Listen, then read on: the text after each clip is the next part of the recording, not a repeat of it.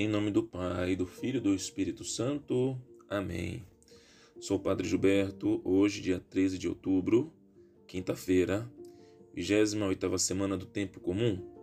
Vamos meditar o Evangelho de São Lucas, capítulo 11, versículos 47 a 54. Os doutores da lei dos tempos de Jesus não eram melhores que seus pais? Jesus, com profunda ironia, desmascara sua falsidade.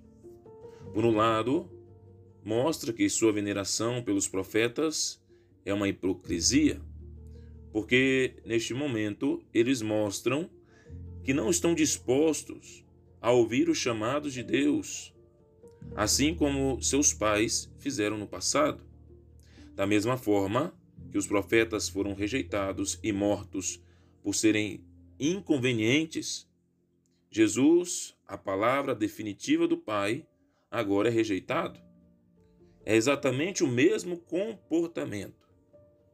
Os sábios que constroem sepulturas para os profetas não se tornam, por isso, seus seguidores, como querem insinuar, e talvez eles próprios nem acreditem, mas se tornam cúmplices daqueles que os mataram.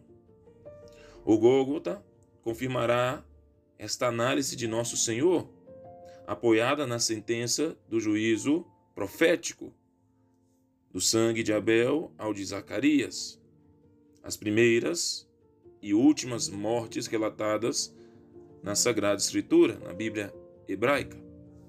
Observemos que a culpa novamente evocada permanece inteiramente no âmbito do Antigo Testamento. Parece que Lucas quer sugerir que a misericórdia do Pai não pretende pedir conta do sangue de seu filho, que também está para morrer, para ser derramado.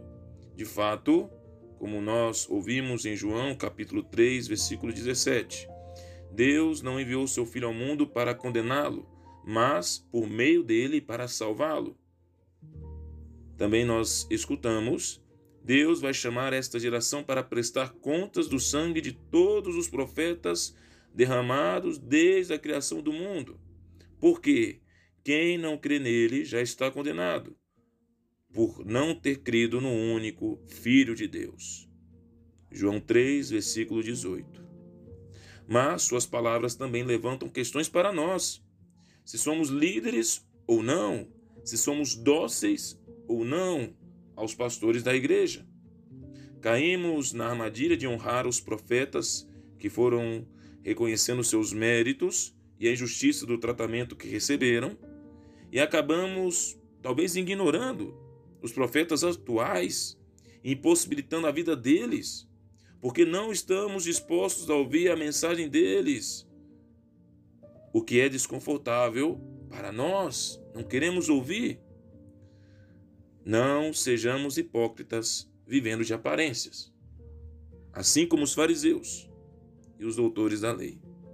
Com o mesmo vigor, Jesus lança-se contra a arrogância intelectual e religiosa dos autores da lei, que, mesmo tendo os instrumentos necessários, não seguiram nem reconheceram o caminho que leva a Deus, indicado pela lei e pelos profetas.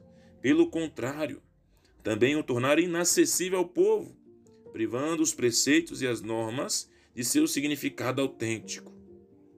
Além disso, também podemos merecer as palavras de Jesus, assim como ele havia dito a esses doutores da lei. Sentimos-nos donos da verdade? Guardando as suas chaves? Coisas que devemos refletir Acreditamos que somos os únicos que estamos certos em todas as discussões, sejam elas importantes no âmbito eclesial ou no âmbito cotidiano, em nosso círculo familiar ou comunitário? Seria uma pena se aqueles de nós que podem dizer uma palavra no campo da catequese ou da pregação não comuniquem a Cristo. Sejamos luz e não trevas coisas que realmente temos que refletir. Peçamos a Nossa Senhora Aparecida que no dia de ontem estivemos comemorando a nossa padroeira, a nossa mãe, a mãe da terra de Santa Cruz. Peçamos a ela a graça de viver conforme a vontade de seu Filho, nosso Senhor Jesus Cristo. Louvado seja o nosso Senhor Jesus Cristo, para sempre seja louvado.